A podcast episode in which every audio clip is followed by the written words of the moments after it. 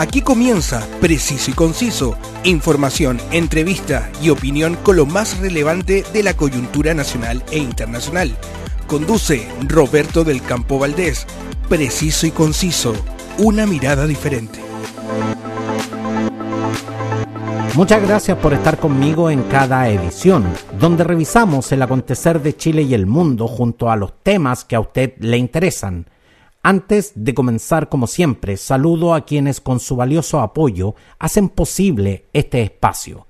Cuando quiero disfrutar de las maravillas del norte de Chile, More Tour es mi agencia, porque me lleva por las mejores rutas en la región de Tarapacá, Antofagasta y Coquimbo 27 años de experiencia, certificados por Cernatur y el Ministerio de Transporte y Telecomunicaciones, atención personalizada y precios que le permitirán disfrutar junto a toda su familia. Contáctelos en su web www.moretour.cl y prepárate a disfrutar de las maravillas de nuestro querido Chile. Con su recién estrenada producción Aniversario, llega con un espectáculo mágico y para toda la familia el Circo de Pastelito y Tachuela Chico, los más queridos payasos de Chile, números circenses tradicionales y artistas internacionales directamente desde Las Vegas, que usted puede disfrutar en su confortable carpa climatizada, con sonido e iluminación de primer nivel, a un precio que nadie le podrá igualar en septiembre, disfrútalos en el Mall Florida Center. Soy Roberto del Campo Valdés y esto es Preciso y Conciso. La actualidad tiene muchas miradas, pero solo una realidad. Escuchas Preciso y Conciso con Roberto del Campo Valdés.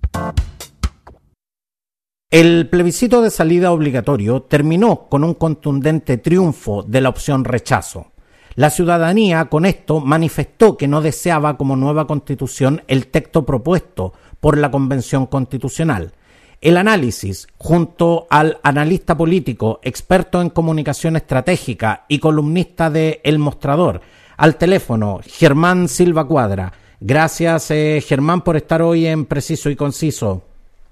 No, gracias a ti, Roberto. Germán, el 25 de octubre de 2020, en el plebiscito de entrada, el apruebo se impuso con el 78.28% por sobre el rechazo con el 21.72%. El 4 de septiembre de 2022, en el plebiscito constitucional, el rechazo se impuso con el 61.86% por sobre el apruebo. Eh, por sobre el apruebo que alcanzó el, el 38.14% de las preferencias. En tu análisis, si la gente hace dos años quería una nueva constitución, ¿por qué dos años después ya no la quiere y rechaza eh, definitivamente la idea? Mira, Roberto, yo creo, primero creo que hay muchas cosas que todavía vamos a tener que ver cómo entendemos y cómo vamos a tener que analizarlas con, con tiempo, diríamos, para ver qué es lo que nos ha pasado desde, desde octubre del 2019 en adelante, porque hemos pasado de un, de un lado a otro, eh, tuvimos eh, manifestaciones masivas, después vino el tema la violencia, se votó, diríamos, el plebiscito, como tú señalas, y mayoritariamente nos quedó claro que los chilenos querían terminar con la constitución que hoy día nos rige, amanecimos con ella nuevamente la de Pinochet. Eh, después vino la elección de la Asamblea de la Convención Constituyente, donde eh, de manera democrática, libre, espontánea, la gente votó a un, a un eligió a 155 personas donde los partidos quedaron muy, muy eh, de medro, diríamos. O sea, la democracia cristiana tuvo apenas un, un convencional eh, y había mucha expectativa respecto a la lista del pueblo y otro. Y mira, después lo que pasó, que, que la convención se fue separando un poco de, de, la, de la gente eh, y finalmente terminamos en esta votación inversa que, que habla un poquito de, de esta de esta bipolaridad que tenemos los chilenos, que, que hace rato que viene, ¿no? Desde incluso este intercambio entre Bachelet y Piñera, en fin, que íbamos de un polo a otro. Entonces, ahí todavía hay un tema que, como sociedad tenemos que preguntarnos qué nos pasa, que, que un, un momento parecemos súper conservadores o somos súper conservadores y en otro momento somos súper progresistas, pero no hay un punto intermedio y sí creo que lo que no lo que ocurrió acá es que en primer lugar desde mi perspectiva, eh, se votó, la gente mayoritariamente votó contra la convención. O sea, la convención, no tanto por el texto constitucional, creo que el texto constitucional tenía tres, cuatro puntos bien críticos, bien complejos, eh, y que todo el mundo los manejaba. Habían otra información que no eran correctas, porque eh, a, propósito del tema que iba a pasar con, con tus fondos previsionales o, si te entregaban una casa, si esa casa iba a ser a tu disposición o no, era ideal, etcétera. Pero, pero yo creo que la gente votó contra la convención, contra los Rojas Bade, contra las tías Pikachu, contra el, convencional que votaba dentro de la ducha, o incluso en este numerito final, final, que fue como la, la, el, el, colorario ¿no? de cuando no se quiso invitar a los presidentes cuando se entregó el texto, en fin. Entonces, ahí hay un voto fuerte. Y segundo, también además diríamos del texto constitucional y esos elementos que tienen que ver con la plurinacionalidad, que aunque los chilenos el 18 de octubre todos desfilan sin la bandera de los partidos, pero ni bandera chilena, bandera solo el mundo indígena, bueno, y mira cómo estamos ahora. Eh, y por otra parte también hubo una votación eh, que liga al gobierno de Boric, o sea, Boric también se lo había derrotado ayer, si ves la correlación es perfecta entre lo, lo que hoy día tiene de, apoyo ciudadano eh, Boric y lo, que la gente que votó a prueba y viceversa quienes lo rechazan y eh, el, la gente que votó contra la propuesta constitucional. Entonces, son varios esos factores, pero yo creo que si, si, si tú me, haces como priorizar, creo que la primera prioridad fue que la gente dijo, esta convención no, y este tipo de gente no, y las polémicas, los extingo y todo lo que podemos sumar. Esa es como la primera sensación, pero como digo, vamos a tener que que darle harta vuelta un poco a entender qué es lo que nos pasa a este país, que vivimos esta polaridad de un lado a, otro eh, permanentemente, cada, cada, cierto tiempo, y cada en, en periodos más cortos.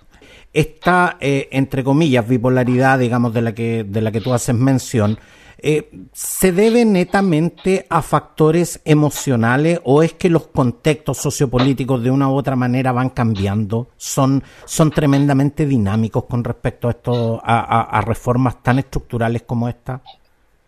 Sí, mira, son dinámicos, pero de todas maneras aquí cuando uno vota, cuando uno elige, cuando uno toma una decisión tan importante para el país, porque estará muy trascendente lo que ocurrió ayer, hay factores emocionales y racionales. Lo racional es lo que te decía, o sea, cuando yo creo que eh, una convención, diríamos entre comillas, puede afectar ciertos intereses,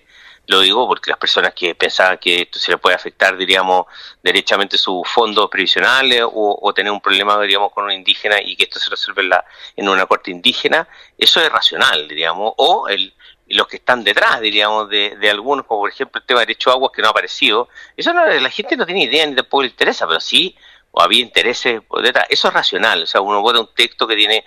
que tiene una cierta orden, cierta lógica, y ahí, por ejemplo, en lo racional, eh, Roberto, y yo creo que fue importante la autocrítica que alguien se tiene que hacer en la convención. Por ejemplo, los derechos sociales entraron al, final, al final, cuando ya estaba todo lo otro resuelto, donde la gente estaba viendo que se discutía el Tribunal Constitucional, pero no los derechos. Eso es racional. Lo emocional tiene que ver un poquito con con esto de las fake news, con esta sensación del miedo también, porque lo hubo, o sea, aquí hubo una campaña muy fuerte, mira, una invirtió 240 millones y la otra 2.400 millones en las opciones, veía en la calle, veía los titulares de ciertos medios y en eso no hay inocencia. Yo no quiero desmerecer, diríamos, el voto ciudadano, que fue importantísimo, que dio una elección ayer, que hay que sacar las lecciones, pero, pero, que, pero que hubo una campaña fuertísimo de gente que incluso empezó a a, criticar duramente la convención antes de que escribieran una coma y una letra, eh, eso, eso tiene que ver con la emocionalidad y eso va variando. Entonces, cuando en cierta imagínate, gente Boric sacó 54% de la votación, la más alta que tenía un presidente en la historia y la mayor cantidad de votos, hace nada, menos de seis meses que estaba en el gobierno y mira cómo ha perdido 20 puntos y donde las cosas que eran como muy fantásticas para la gente, que su calidez, la cercanía,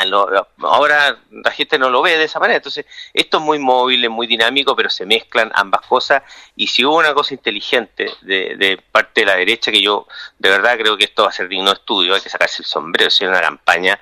impecable donde ellos escriben libreto, el guion, pusieron actores secundarios, que eran este grupo de los amarillos y ex concertación, que dieron la cara, y el resto, ellos quedaron, se quedaron atrás, y eso lo hicieron bien, pusieron eh, comandos de rechazo ciudadano que hoy día están exigiéndole a los partidos, a propósito de el problema, participar de lo que viene, en fin, pero lo hicieron inteligente y eso es una mezcla de lo racional, lo emocional, eh, tú lo viste en ciertas frases, en, en cierto eslogan como esta constitución, así no, que son mm, maneras inteligentes de trabajar. Así que yo creo que ahí la, mezcla entre racional y emocional habla precisamente de cómo, de, cómo nos hemos moviendo los chilenos en estas últimas eh, tres años que, hemos pasado, diríamos, de un extremo a otro, de, un, de, una convicción a otra, y, y parecemos como no encontrar un punto de equilibrio, o por lo menos la gente se da cuenta que no hay un punto de equilibrio, porque hoy día deberíamos haber estado celebrando, Roberto, así un acuerdo constitucional que todo el mundo estuviera más o menos cercano, que nadie va a estar 100% de acuerdo, pero más o menos así ya sabes que pasamos esta etapa, pasó lo del 18 de octubre, todo lo que ocurrió por delante, y hoy día estuviéramos celebrando una constitución, no sé, que, que hubiera tenido por lo menos una, de todos hubiera sentido algo representado. Germán, pero tú tocas un punto que me parece tremendamente relevante, que es el tema de la fake news o, la denominada campaña del terror que realizaron algunos sectores. Yo, yéndome justamente a la gente que, que, leyó y analizó este, el texto constitucional, cuando se impone una idea que es falsa, de una u otra manera eh, es muy fácil de desmentir. ¿Por qué acá falló la parte comunicacional en que ciertos temas nunca pudieron ser del todo aclarados y la gente realmente no comprendió nunca los alcances eh, que podían llegar a tener estas reformas? Mira, yo, creo que hay una mezcla de estas cosas y la, primera es que eh, eran, eran cosas que la gente siente una afección muy directa, o sea, eh, la vivienda, el tema de la educación, que iba a haber un solo sistema de salud público y las ISAPRES pasaban a ser complementarias, en fin o como seguro, digamos, complementario. Entonces, en, puntos que son muy críticos que cuando tú eh, percibes, recibes esta información, te cuesta mucho poder cambiarla, desterrarla, porque ya tienes un prejuicio, un juicio eh, cognitivo frente a un tema que te genera alarma. Y cuando todos los días te lo refuerza alguien, no sé, los, yo guardé todos los titulares de ciertos diarios, Roberto, y creo que esto hará para estudio a propósito de las comunicaciones, pero cuando te lo refuerzan todo el día y esos dos puntos, están, y siempre te va quedando la duda, eso es muy difícil de revertir. Y segundo, creo que la convención tampoco ayudó mucho, porque de alguna manera también habían ciertos poseros que, eh, no sé, voy a ejemplificarlo en Stingo, que una persona a mí me pareció un gran comunicador, pero que cometió hartos errores, pero cuando esas mismas personas se encargan a veces de eh, reforzar estas dudas de la gente o burlarse o, o, de alguna manera ni siquiera preocuparse de aclarar, sino como, entre comillas, de eh, denostar al otro porque no entiende, obviamente que todo eso mezclado eh, no permite que tú logres explicar bien una, una idea eh, errónea. Eh, aquí hubo varias. O sea, a mí la que más me impresionó fue en el mes de febrero, cuando salió que se iba a cambiar el himno pacho y la bandera. Eso fue un convencional que lo planteó en una, en una de las sesiones, nunca más pasó a nada, y eso se constituyó durante un mes, y fue el primer momento de quiebre. Durante un mes de todo el mundo tema, o sea pero fue un tremendo tema y ya y los mismos convencionales nunca se encargaron de aclararlo bien porque yo creo que de verdad, o sea, ellos se metieron en un claustro y se desligaron de, las, de, de los chilenos, o sea, parecía que no leían el diario, que no veían noticias, que estaban como aislados, diríamos, en, una isla, ¿te fijáis? Eh, entonces, claro, hubo, hubo cierta información que cuando algunos medios más tradicionales te la empiezan a reforzar y te queda la duda, eh, bueno, y empiezan a circular y a dar vuelta y en el fondo se van constituyendo como realidad, ¿no? Pues las condiciones son así. Entonces, fue una mezcla, pero, pero ellos, los convencionales, tuvieron mucha responsabilidad y por otra parte también hubo ciertos medios que hicieron una campaña bien feroz y eso no se puede negar, diríamos. O sea,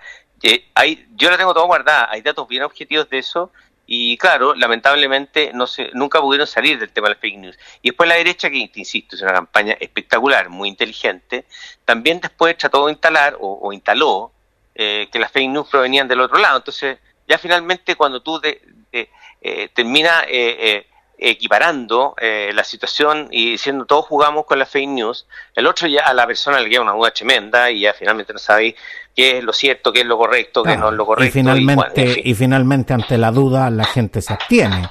Exactamente, claro, y si y cuando calza con tu cognición, si tu cognición es que yo no tengo casa y estoy postulando una casa y digo, chuta, esa casa más encima cuando la tenga, entre comillas, es como una especie de arriendo, me la van a quitar, ya me quedo con eso, porque mi necesidad prima en la percepción, ¿te fijáis? Y ahí, ahí es muy difícil, diríamos, de que esa cognición yo la pueda cambiar. Otro de los temas que, que me parece tremendamente relevante mencionar es el tema del gobierno. El ministro secretario general de la presidencia, Giorgio Jackson, señaló que si ganaba el rechazo no se podrían, no se podrían realizar las eh, reformas que el gobierno de Gabriel Boric eh, prometió. ¿Cómo queda ahora el gobierno después de todo esto? Mira, el gobierno, yo lo, lo, lógico es que yo te dijera debilitado,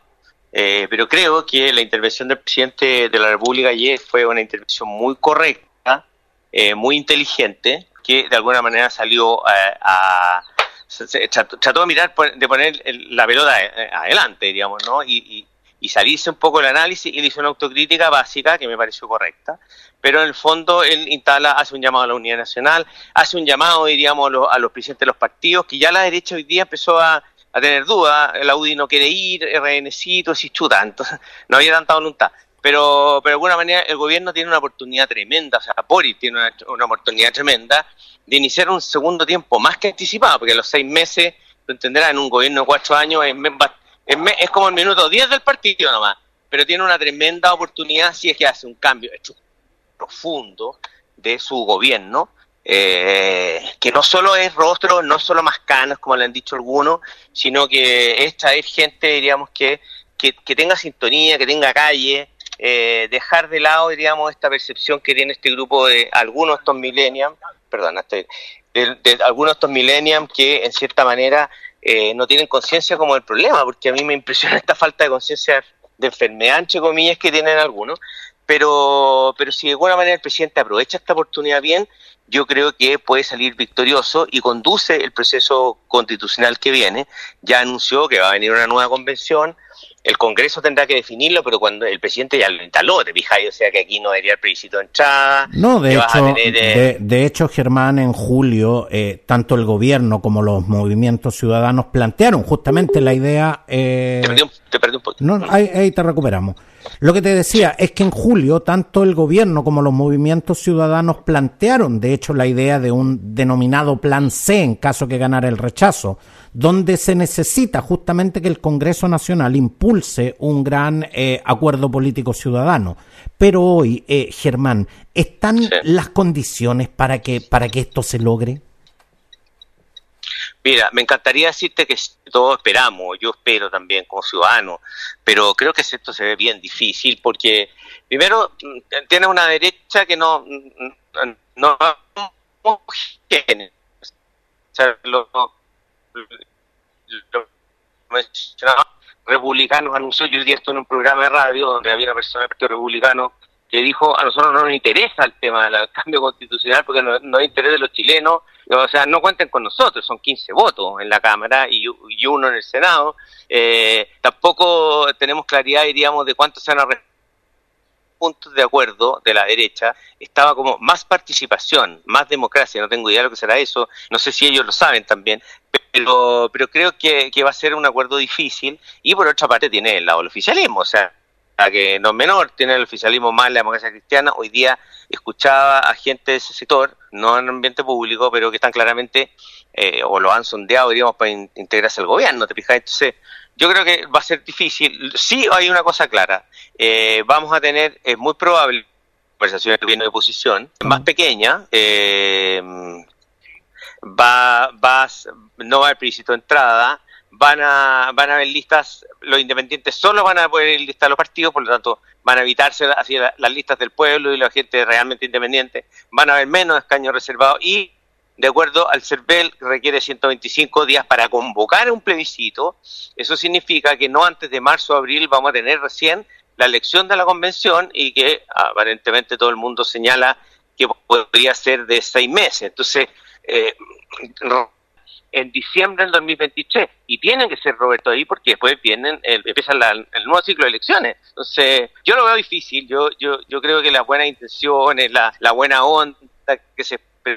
los días previos, que no fue la misma que anoche. Ya anoche había mucho triunfalismo por el lado de la gente del rechazo, es una sensación de derrota que cuando uno está derrotado siempre puede ser mala para el, en caso del oficialismo, pero ya hoy día estamos viendo la derecha ya se dividió respecto a la invitación del presidente, entonces ojalá, ojalá que avancemos porque creo que Chile, y a mí, a mí me gustó mucho Boric anoche cuando dijo, ¿sabéis que nosotros tenemos que hacer alguna reforma al gobierno y preocuparnos de los problemas de la gente? O sea, Pero para mí este no es un triunfo de la derecha porque porque el rechazo fue transversal y eso, y eso, y eso lo dicen las cifras. Ahora, ¿quién realmente puede capitalizar, eh, o, mejor dicho, se puede declarar ganador en este plebiscito? Mira, yo, a ver, primero partamos por quienes se declararon ganadores, o sea, la euforia y la puesta en escena de se declararon ganadores, como fue eh, la, senadora Rincón y Walker, eh, que fue muy,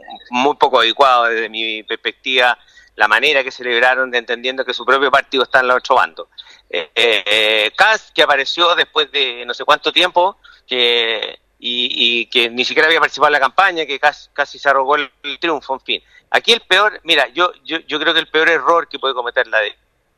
derecha, e incluso los amarillos y otros, es declararse ganadores tal como tú señalas, porque la derecha el 30%, amarillo será el 1%. Y aquí, si es que, si es que ganó alguien, creo yo, fue eh, finalmente la democracia, Roberto, y perdona el cliché, pero porque si votó 4 millones más de personas, eh, de gente que nunca había participado en ningún proceso electoral, creo que es una muy buena señal. Y es más, yo creo que este, si tú me. Fíjate que es una muy buena alternativa, independiente que a algunos les convenga más o les convenga menos, pero acá fueron los ciudadanos y el que se quiera rogar este triunfo, y ya, como te digo, la derecha y algunos sectores de, las, de lo que se denomina si rechazo está, sería, cometerían un tremendo error. Aquí ganó la democracia, ganó no, te, y te decía que eso, que, creo que esto es una, aquí hay que repensar, el tema del voto obligatorio es una buena opción,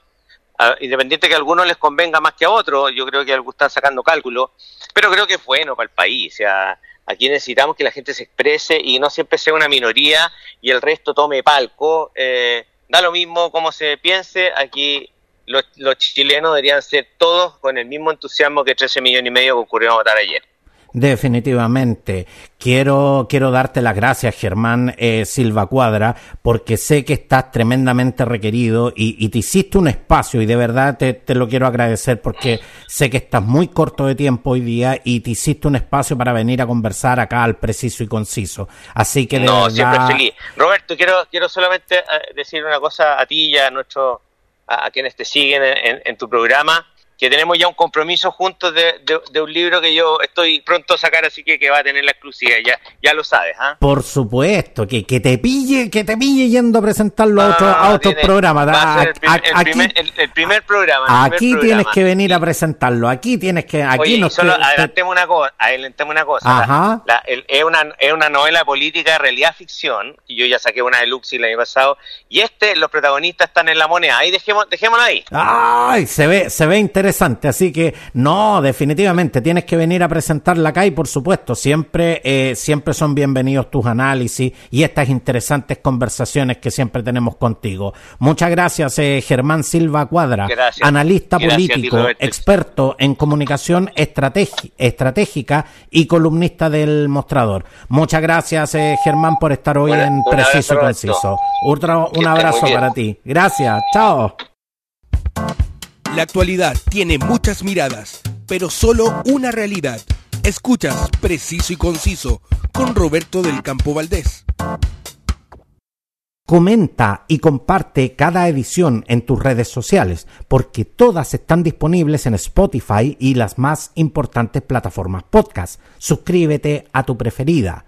Infórmate de todo el acontecer noticioso en mi canal Telegram y sígueme en mis redes sociales. Gracias por acompañarme y nos vemos.